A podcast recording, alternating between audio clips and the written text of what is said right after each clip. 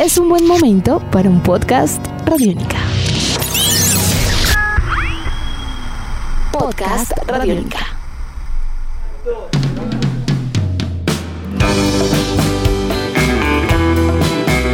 Los auténticos decadentes.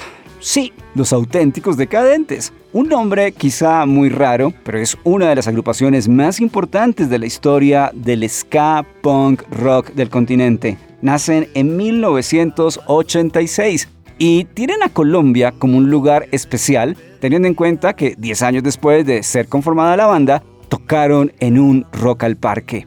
Hoy, en una cita con el profe podcast Radiónica, vamos a escuchar algunas historias actuales y una que otra relacionada con el recuerdo de los auténticos decadentes.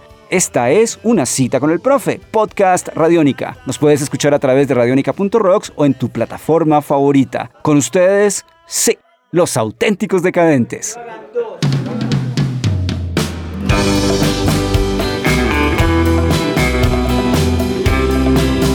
La agrupación invitada hoy en la clase es una agrupación que amamos en Colombia. En 1996 tocaron en un Rock al Parque inolvidable, fue algo completamente disruptivo, revolucionario en todos los sentidos y posteriormente se metieron en el corazón de nuestro país. Es una banda gigante, es una banda con muchos éxitos y en particular con muy buena onda, sin lugar a dudas. Los auténticos decadentes, que además de ello han presentado durante esto, esta última temporada canciones importantes y una, digamos, no solamente canciones importantes en el lenguaje popular de México y Argentina, sino también una sincronía muy, muy, especial con México, más aún si hablamos también de ese precioso concierto del Foro Sol o el MTV Unplugged, que tiene un color bastante especial. Mosca y Gastón. Sean ustedes bienvenidos, por supuesto, aquí a la clase radiónica y vamos a iniciar por la noticia, como para ir eh, sacando más cositas en esta entrevista con ustedes. Golpes en el corazón, los Tigres del Norte, una versión preciosa, además Natalia Lafourcade. Y yo les voy a decir algo, no a todo el mundo le suena bien los Tigres del Norte y ustedes lograron una química muy especial con Natalia y una preciosa versión. ¿Quién quiere empezar hablando sobre esta canción? Y bienvenidos de nuevo a Colombia. Gracias, profe. ¿Cómo estás? La verdad que al que no le gusta los Tigres del Norte no, lo puedo creer, porque a quién no le puede gustar, ¿no? Las cosas se dieron muy mágicamente, porque nosotros esa canción nos gustó desde siempre y era una canción que guitarreábamos mucho. Desde antes de ir a México y desde antes de, bueno, de, todo lo que fue los, viajes y eso, antes del 96, ponerle en los 80 o fines de los 80. Y después que, que la hayamos hecho con Natalia Lafourcade fue, fue toda una gran coincidencia, una, una cosa espontánea y mágica, ¿no? Porque estábamos grabando la canción y, y Pucho se la encontró a ella que iba al baño y se puso a hablar con ella y la trajo al estudio. Y cuando entra al estudio no estábamos grabando Viejos Vinagres o La vida me engañó estábamos grabando un tema que ella conocía, ¿te das cuenta? Por ahí si ella entraba y había otro tema, no se daba esa química. Era un tema de los Tigres en México, en el estudio de Sony, Los Decadentes. Fue muy mágico, este, no fue algo pensado. Grabar la canción sí, pero lo de, lo de Natalia fue totalmente espontáneo y, fue genial, porque ese día que entró y cantó, al otro día vino a escuchar cómo había quedado y quedó. Nosotros no sabíamos quién iba a ser el, el fit o el invitado porque este ADN, estos tres discos tienen este, son todos con invitados, o en su mayoría tienen, tienen fit. Y en ese momento, cuando estábamos grabando la canción, en octubre del 2019, no, no sabíamos quién iba a ser. Y bueno, nada, también tenemos a veces esa dosis de suerte y de magia que nos acompaña, que por algo es, y bueno, y se logran estas cosas. Además, hay una como una resignificación en el buen sentido de la palabra de la canción, y es como volverla a descubrir, no sé, pero la letra es muy dolida, o sea, esto realmente es Latinoamérica eh, con la piel herida. O sea, es muy bella la canción y quedó muy bella la versión. Es verdad, es verdad. No es un tema alegre que uno siempre lo decadente lo relaciona con temas fiestero, con temas románticos de amor. Generalmente casi todo de amor, hay muy poquito que sean así. Y sí, es un tema que, que, que es dramático, ¿no? La letra y tiene mucho sentimiento. La verdad que sobre todo me parece Natalia lo que le puso, que le puso una forma de cantar y una voz que, Y Jorge también, obviamente, pero me parece que se armó ahí algo, algo muy especial. Y ya apenas eh, lo empezás a escuchar el tema, es como que parece que lo conocieras o que ya está bueno, no sé cómo explicarte. Es como, como que está tan bueno que lo escuchás la primera vez y ya te gusta. Decís, ah, qué bueno que está. Como si ya la conocieras de antes o fue un tema de lo decadente, ah, sí, un tema de lo decadente más. Los conocidos. Eso me pasa mucho. Me mandan un video que va a salir en la tele, eh, la gente de TIC o la, o la gente de Fox o algo así, de fútbol. Es un video de Messi, esto queda entre nosotros, yo no sé si lo están escuchando, no, no importa, estamos en Colombia, Buenos Aires. Es un video de Messi con la camiseta de Barcelona, con todas las camisetas que usó de Barcelona haciendo goles, y dice, yo te regalaba todo, todo, pero tú que me has dado, casi me desmayo, porque hay una persona que entendió la canción nuestra y la vinculó con Messi, con el Barcelona, y se me puso la piel de gallina, loco, no lo puedo creer. Esto no lo sabe Gastón nadie porque me lo pasaron así, viste, Creo que Gastón lo vio porque está en un mismo chat, me parece, conmigo. Pero realmente dije, wow, ¿no? Qué visión. Y esto que dice Gastón de una canción como conocida pero no conocida, esto sí está un poco pensado. ADN abarca canciones de toda Latinoamérica y de Europa, pero canciones que se conocen por región. Digamos, en México Golpes en el Corazón es un clásico, pero en Argentina no lo conoce ni mi vieja. Y en Chile probablemente por ahí capaz un poco más porque fueron más los Tigres, pero no es una canción conocida en Latinoamérica. Pero en México la rompe. Entonces, en México es conocida, bien. Y acá no es conocida, bien. Eso se va a dar con todas las canciones del disco. Eso es muy loco y sí, eso está pensado. Perdón por la interrupción. No, estuvo perfecto, Mosca, no te preocupes. Estamos en charla de amigos y, y, y Como la desde clase del profesor. Voy con una pregunta que quería hacer, hace, o sea, obviamente Golpes en el Corazón es el motivo de la entrevista, pero cuando yo escuché esa versión de los viejos vinagres con Panteón Rococó, yo quería hablar con ustedes, porque además de ello, eh, eh, la, la, la, la, versión, está, la versión también está hermosa. Por eso sos el profe, porque te gusta la música full. No, pues, No, eh, eh, suena, suena espectacular. Explota. Explota lo parlante mal. Cuando lo escuchás, tiene un sonido, los caños, todo como suena, la verdad que es una, una máquina. Como si vos con los pies de panteón, con los instrumentos de viento, con esa cañería. Y eh, está muy bueno. Y como este ADN es un poquito de homenaje o recordar un poquito las raíces nuestras, Sumo no podía faltar. En el, eh, teníamos que salir con Sumo. Evidentemente era la banda que un poquito a, todos nos unía cuando empezamos. Y, bueno, como decía Ramos Cante, capaz que Sumo en Argentina, Viejo Vinagre, en Argentina reconocido, capaz que en otro país eh, no lo conocen. Les parece un tema nuevo o bueno. Si saben que es un disco de covers, ya saben que es un clásico, pero, pero sí, la verdad que eh, Sumo y esa versión quedó espectacular.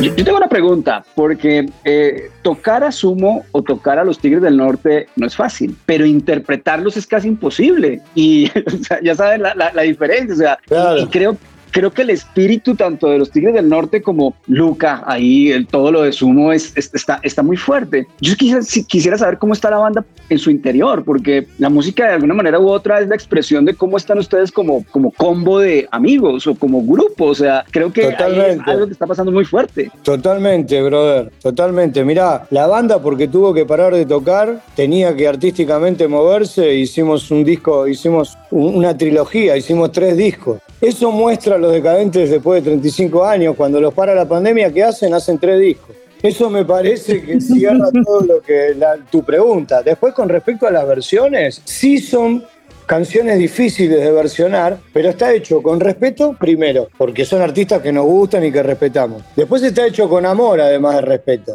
Y después que los decadentes tenemos como un sello de, una cosa auténtica y la verdad que le buscamos mucho la vuelta a las canciones. Si, si vos pensás, como piensa Gastón, como pienso yo, que estos dos temas son una bomba de cómo suenan y de todo, el resto de los discos que siguen está todo muy parejo. Eso también, habiéndolo grabado en pandemia y separados y todo, que eso haya eh, terminado todo unido y fuerte, eh, es, es el segundo milagro argentino. Pero bueno, creo que creo que, que- se logró. Y eso te dice cómo estamos nosotros. La verdad que estamos bien, con ganas de tocar. Nos emocionamos mucho después de no vernos durante tanto tiempo. Y nada, ya con una agenda programada, que Dios quiere todo siga bien y, se pueda cumplir con, con todos los shows. Bueno, eh, yo quiero preguntar algo sobre, sobre estos tiempos de pandemia que aún tenemos, pero antes de ello, yo quisiera hablar de, de fiesta nacional Y quisiera hablar sin lugar a dudas de Foro Sol ese 17 de noviembre de 2017, porque sí siento una conexión muy, muy particular con México, que me llama la atención en particular con el Foro Sol. Si uno escucha el, el concierto, uno siente que además, yo no sé si, yo creo que sí los vi, es que lo recuerdo ahora, pero yo creo que los vi en un Vive Latino, yo creo que los vi en el Vive Latino sin lugar a dudas. Es muy probable, es muy probable. ¿Qué ha significado México en ese viaje de los auténticos?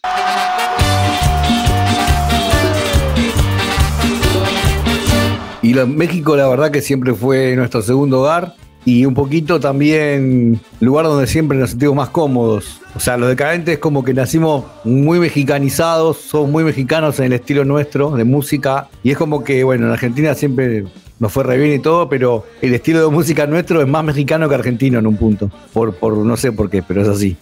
Se dio así. Entonces, todo lo que hacemos, la cumbia, el ska, toda la rockería, pero al estilo latinoamericano que tenemos nosotros, parece que México se siente muy representada. Amamos México, como decía Mosca, escuchábamos música mexicana cuando empezábamos, de los boleros, de la época más antigua, la época ¿no? del, tango, la época del 50, del 60, que estaban los boleros mexicanos y los corridos, la música norteña. Entonces siempre teníamos como una fantasía con México, la música mexicana. Y una vez que en Argentina no fue bien, empezamos a ir a México buscando ir, digamos. No, es que nos llamaron nada, no nos querían, no es que fuimos nosotros a México a buscarlo y, y también hicimos un camino de under. Así como en Argentina habrán sido 6, 7 años de under, en México habrán sido 14, 18 años estuvimos haciendo under, de a poquito cada vez mejor y últimamente como, como que bueno, ya todo, es, todo ese trabajo se dio y somos una de las bandas más, más, más conocidas y que podemos tocar en todos los festivales. No, no, no populares de que nos conozca todo el mundo, pero sí el que es medio rockero, el que está en la movida, sabe quiénes son los decadentes. El mismo, el mismo año que fuimos por primera vez a México, fuimos por primera vez a Colombia, en el año 1996 y con todos tu muerte. Y era, era un momento muy, muy power, y así como recordamos la, música mexicana,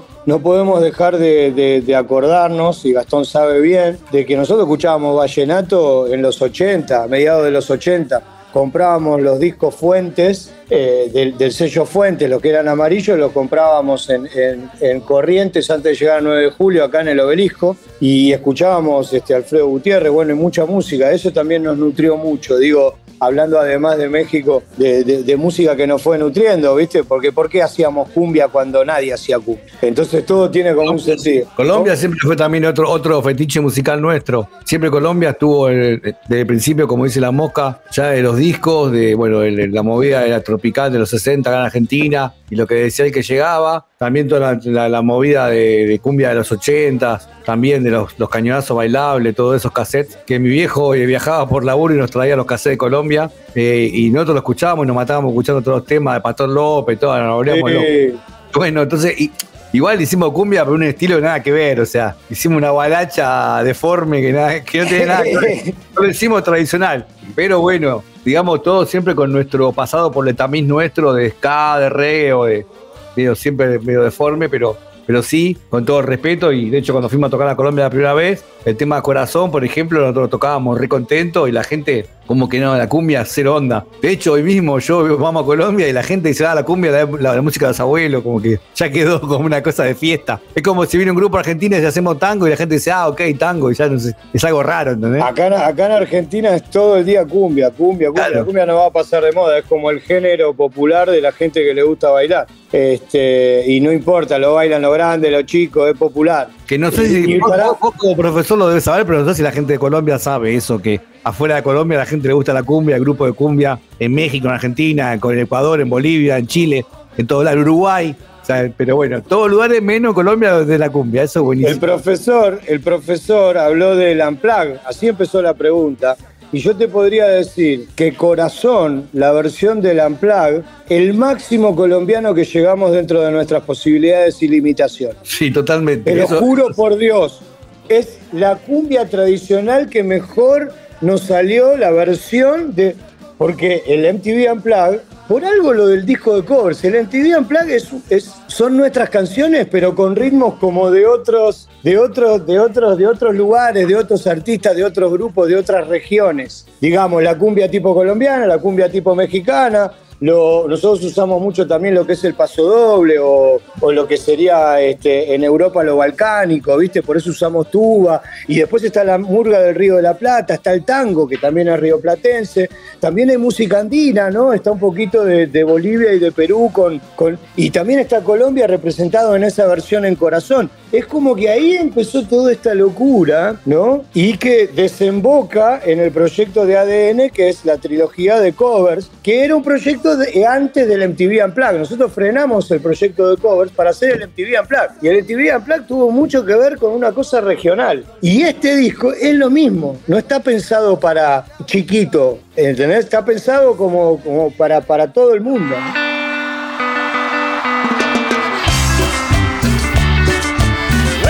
Yo tengo que preguntarles, bueno, primero, la cumbia en Colombia, por supuesto, es, es muy folclórica, es de, de, un, digamos, de un consumo folclórico popular en también en cierto sentido, pero también existe una cumbia, digamos, de vanguardia, bandas como Frente Cumbiero, Meridian Brothers, que en algún momento les haré llegar, que hacen una cumbia progresiva, o sea, algo completamente extraño, pero yo sí quiero decirles que a ustedes les suena bien la cumbia. Además de ello, en 1996, cuando tocan en, en Rock al Parque, definitivamente definitivamente todo el mundo se fue para atrás porque era algo completamente único. O sea, ahí ya evidenciaba que los, que los auténticos era una banda única, porque está bien la guitarra, o sea, muchos temas que son importantes en la historia de la banda, pero uno observaba que aquí había algo completamente diferente. ¿Recuerdan ese 1996 en Bogotá, Rock al Parque? Además, es un momento, digamos, e-, era el segundo Rock al Parque, llegan ustedes con ese combo grande, como el parche grande, como decimos acá en Colombia, y yo creo que eso fue un momento como para decir, yo estuve ahí. ¿Cuántos habrán dicho que estuvieron y no estuvieron, no? Puede pasar. Todos los que conocí me dijeron que estuvieron todos, así que no sé si le, creerle a todos, pero todos me dijeron que estuvieron ahí. La primera vez que los decadentes tocaron en Rock al Parque, vos sabés que hubo dos tocadas. Sí. Rock al Parque La Grande, que fue espectacular. Vamos Corazón estuvo bueno, estuvo todo el show impecable, pero hubo un show como si fuera un antes del de Rock al Parque, como un rock al parque. Pero rock al parque sería más.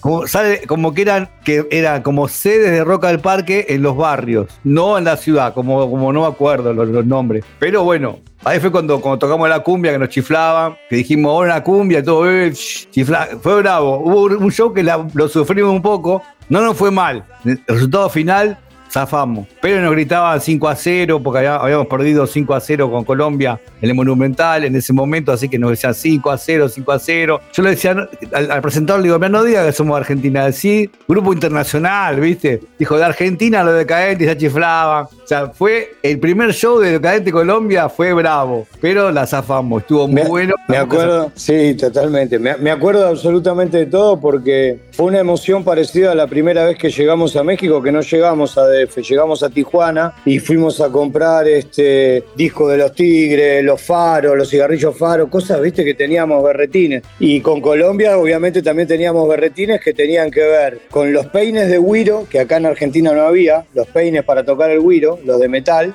eh, y con el vallenato.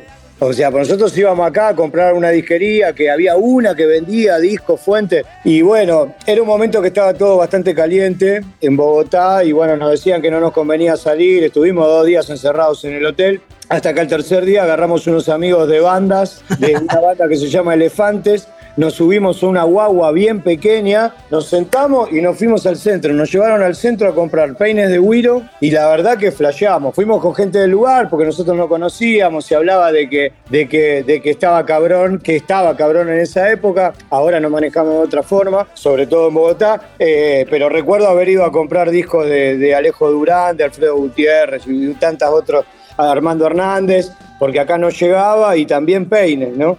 Este, así que recuerdo eso y los dos shows que dice Gastón. Y fue en el 96 y de ahí nos fuimos a México. Estábamos con todo tu muerto. Fue el mismo año que conocimos los dos países. Y también que nos vinculamos de alguna forma comprando la música, ¿no? Y tomando la cerveza del lugar.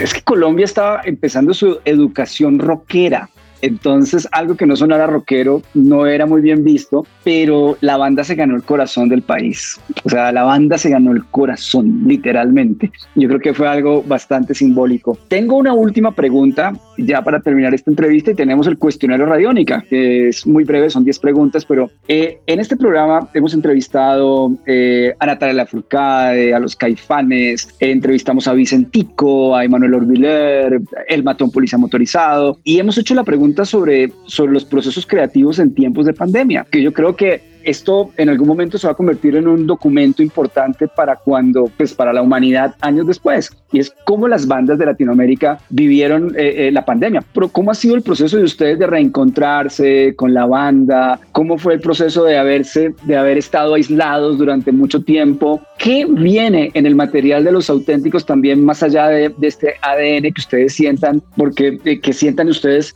forma parte ya también, valga la redundancia, del nuevo ADN de la banda, si es así. No sé, se quedó pensando en la boca o se No, yo estoy esperando que responda. en internet o se quedó pensando con la ruedita así del. No, ya hablé un montón. Cuando se que piensa, quedamos. No, habla vos que yo ya hablé un montón. No, no, yo te digo. O sea, nosotros decadente hicimos el tema de Junto para siempre. Hicimos la canción para, para la Cruz Roja y un poco para, apoyar el tema de que la gente se cuide cuando empezó la pandemia. Fue lo primero que hicimos, como un reflejo enseguida, apenas al mes, a los 15 días que había empezado todo, ya hicimos la canción enseguida. Jorge hizo una, canción, hicieron una letra ante varios y se armó la canción esa que se hizo para, para recabar fondos para la Cruz Roja y, un poquito también para que la gente también tomar conciencia, que todo el mundo le ponga un poquito la, de onda en ese momento a lo que era cuidarse, estar ahí en la casa y todo eso. Ahora tendríamos que hacer un tema de vacunate, pero bueno, todavía no. tenemos que sentar a, componerlo. Vamos a hacer uno que diga vacunate, vacunate, en cualquier momento sale. Pero aprovechamos, como dijo la mosca antes, hacer el disco nuevo. Y bueno, un poco cuando hicimos el tema de, de Juntos para Siempre, cada uno se armó como un estudio en la casa para poder hacerlo. Y a partir de ahí vimos que teníamos toda la posibilidad de grabar cada uno en su casa y empezaron cada uno a, a tirar razón. Tiene razón, tiene qué loco, no, perdón Francia, pero no había reparado en eso. Todo fue, claro, porque como hicimos juntos para siempre, yo le mandé para que cada uno grabe en la casa, porque lo fuimos haciendo acá y papá, papá. Claro, eso tiene razón y no lo había pensado, Francés. Eso fue el disparador para que después todo desde la casa graben las cosas que. Muy bueno, Francia. La verdad que no, no, no me acordaba de eso y tenés razón porque fue lo primero que grabamos. Eso era marzo del 2020. Ahí empezamos a decir, ay, hagamos este tema, hagamos el otro, y terminamos haciendo 24 temas y solo teníamos grabado 9. Además de lo que estaba diciendo Gastón, en este tiempo de pandemia sacamos el Foro Sol 30 aniversario del cual vos hablabas antes y que acá en Argentina eh, recibió un premio Gardel y la verdad que quedó muy bueno, la verdad que quedó muy bueno y que muestra a los DECA así. Es como que lo teníamos guardado para sacar y como no queríamos hacer streaming ni nada de eso, dijimos, bueno, ahora es el momento, saquémoslo. Entonces hicimos Juntos para Siempre, sacamos eso y mientras hicimos este disco triple y ahora el regreso este, fue divino. Eh, con respecto a la pandemia, yo hubo una parte que la pasé, la pasé mal, que estuve deprimido. Sé que varios de mis compañeros también. Pero bueno, también la banda necesitaba parar un poco, no obligada, no obligada, porque obligado no está bueno nada hacer. Y cuando uno programa las cosas, es diferente que de un día para el otro te digan paremos. Este, así que me pone muy contento porque ahora vamos a tocar y nos vamos a divertir y ninguno va a decir que está cansado. Eso también es lindo, ¿entendés? Porque paramos un año y medio y bueno, y ahora vamos a tocar este, y, a, manejar los tiempos, obviamente, un poco en serio, un poco en joda. Este, y bueno, creo que nos trajo bastantes enseñanzas y sobre todo la humanidad le hizo darse cuenta que íbamos muy rápido y que, y, que había que ver todo lo lindo que teníamos y que de repente hubo una luz que se apagó y que todo se, todo se pudrió, como dice el Corso Ayacucho. Así que estamos contentos de que vuelva todo, tuvimos nuestras cosas buenas y malas y esperemos que no nos vuelva a pasar algo así como lo de la pandemia por el bien de la humanidad. Bueno, hay, que volver a Colombia y ojalá algún día a un concierto radiónica. Uno puede soñar, ¿cierto? Uno puede soñar. Claro que sí. Ojalá, ojalá que sí. Tenemos que ir más a Colombia. Nos propusimos hace varios años ir todos los años a Colombia y lo cumplimos. El año pasado no pudimos, pero si no hubiéramos cumplido. Hace ya cuatro años que estamos yendo todos los años por una razón o por otra y la idea es ir a Colombia, ya lo dijimos, tenemos que ir todos los años porque siempre nos costó muchísimo, muchísimo y, también hubo muchos años que no íbamos porque sinceramente no, no, no encontrábamos la manera, era Es una banda, Los Decadentes es una banda, vos sabés que es una banda muy costosa, somos muy caros, no, no, somos muchos y la verdad que es una banda grande, es difícil, son muchos pasajes. Es una banda que es difícil de llevar en el sentido de que, bueno, este, tiene, su producción. Pero, pero vos sabés que siempre que vamos a Colombia la gente siempre nos trata re bien. Yo estuve hace poco en Colombia, ahí estuve dos meses grabando un programa de tele para Chile y la verdad que la pasé re bien y siempre la pasaba bien en Colombia, pero bueno, ahí lo confirmé, casi viviendo dos meses, que es lo más grande que hay. Ahí también confirmé el cariño que tiene la gente por los decadentes, por ahí todos los rockeros. Más grandes, más, más pibe también, de todo, me, me pasó, me pasó así como muy buena onda. Así que Y cuando vengan vamos a buscar discos, vinilos de Fuentes y de Cumbia y Vallenato. Cuenten con eso. A ver, Podemos ser buenos, buenos anfitriones. Apreciados Mosca y Gastón, ya finalizamos con el cuestionario Radiónica. Son 10 preguntas rápidas, de respuestas rápidas. No sé cómo quieren ustedes el orden, si primero no responde cuelgue, Mosca o... Gastón. Vamos a hacer una y una en general o el primero que hable. ¿Listo? Una y una, Pues, dale, vamos. Va al azar, Listo. empiezo yo, dale. Disco favorito, Eh, mi vida loca. comida favorita, pregunta número 2. Mi comida favorita es la milanesa con papa frita y huevo frito. Pregunta número 3, película favorita. Yo tengo Blade Runner. Ah, está bueno, bueno. Pero mirá cómo son, perdón, perdón, mirá cómo son las cosas. Podemos contestar los dos también, porque cuando estamos rápido es fácil. Escuchá, a mí me preguntaste lo del disco y al francés le preguntaste lo del morph. Mirá si hubiésemos empezado al revés. Y Gastón estuvo en Masterchef. Y es piraña además. O sea, cuando uno deja las cosas, bueno, dale, a ver, la primera para mí, la segunda, y, a- le, y le toca a cada uno lo que. O sea, Pero como son, como son preguntas fáciles, respuestas, contestamos los dos rápido y listo. Dale, dale, dale, perdón, profesor. Está perfecto. Pregunta Vos número... Vos pones un timer y así se corta. Yo te pongo el timer. Está perfecto. Ahí está. Eso cuando pierde. Vamos. Ah, vamos por la pregunta número 4. ¿Qué les produce miedo? La a muerte. mí eh, casi nada, eh, no sé, no sé. La verdad que no, casi nada. No, no, no, no, no tengo miedos, por suerte. Pregunta 5. ¿Qué es el amor? Algo hermoso, maravilloso que, que a veces no, no les toca a todos, pero bueno, a algunos les toca. El amor es lo mejor que hay, lo más lindo que hay. Pasa que no se puede explicar. Las cosas más lindas no se pueden explicar. Pregunta número 6. Una canción para cantar en voz alta, grito herido. ¿Y cómo me voy a olvidar? ¿Cómo Pregunta- me voy a olvidar? La mosca no sé qué puede decir. No, no, está bien, está bien, está bien. ¿Cómo, cómo somos? Y la mosca. Pregunta número 7. Un libro recomendado. Y un libro recomendado para mí eh, puede ser Carne Zen, Hueso Zen. Se llama así. Carne Zen, Hueso Zen. Anda muy bien. Pregunta número 8. ¿Qué artista de Argentina recomiendan? Artista. Y hoy Nati Peluso. Banda los Nati chinos. Peluso. Nati Peluso la rompe. Es un Banda los monstruo. chinos, elijo yo. Banda los chinos. Banda los chinos también. Hay un montón. Pero bueno, de ahora, de lo nuevo, si no, no escuchaste, tenés que escuchar. Dame el one. Pregunta número 9. Un lugar en el mundo. Ámsterdam. Te voy a decir Costa Rica. ¡Vamos! Pregunta número 10. ¿Cómo se salva el mundo? Con música. Sí, sí. Con, mucho música, trabajo. No tengan duda. No tengan duda. Música y amor. Y chao. Una cama blanda y una almohada repleta. Muchas gracias Gastón, muchas gracias Mosca por esta preciosa entrevista con Radiónica Colombia. Se les quiere mucho, nos veremos pronto. Mucha salud, mucha vida, mucha, muchas historias, muchas canciones y gracias por todo. Es, es bello para Radiónica tenerlos. Los adoramos a los auténticos. Gracias, profe. Y gracias, Radiónica. Nos vemos pronto. Gracias, chicos. Aguante. Vamos arriba. Has olvidado sentimental con un puño de Escuchábamos a los auténticos decadentes en una cita con el profe, podcast Radiónica. Puedes escuchar una cita con el profe en radionica.rocks o en tu plataforma favorita. Jorge El Mono Gutiérrez, un fuerte abrazo en la preproducción de este espacio. Jairo Rocha, el maestro del sonido en todo el diseño sonoro de una cita con el profe. Aquí también salvamos el mundo. Salva tu mundo. Usa Radiónica. Nuestros podcasts están en radionica.rocks, en iTunes, en RTVC Play y en nuestra app Radionica para Android y iPhone. Podcast Radionica.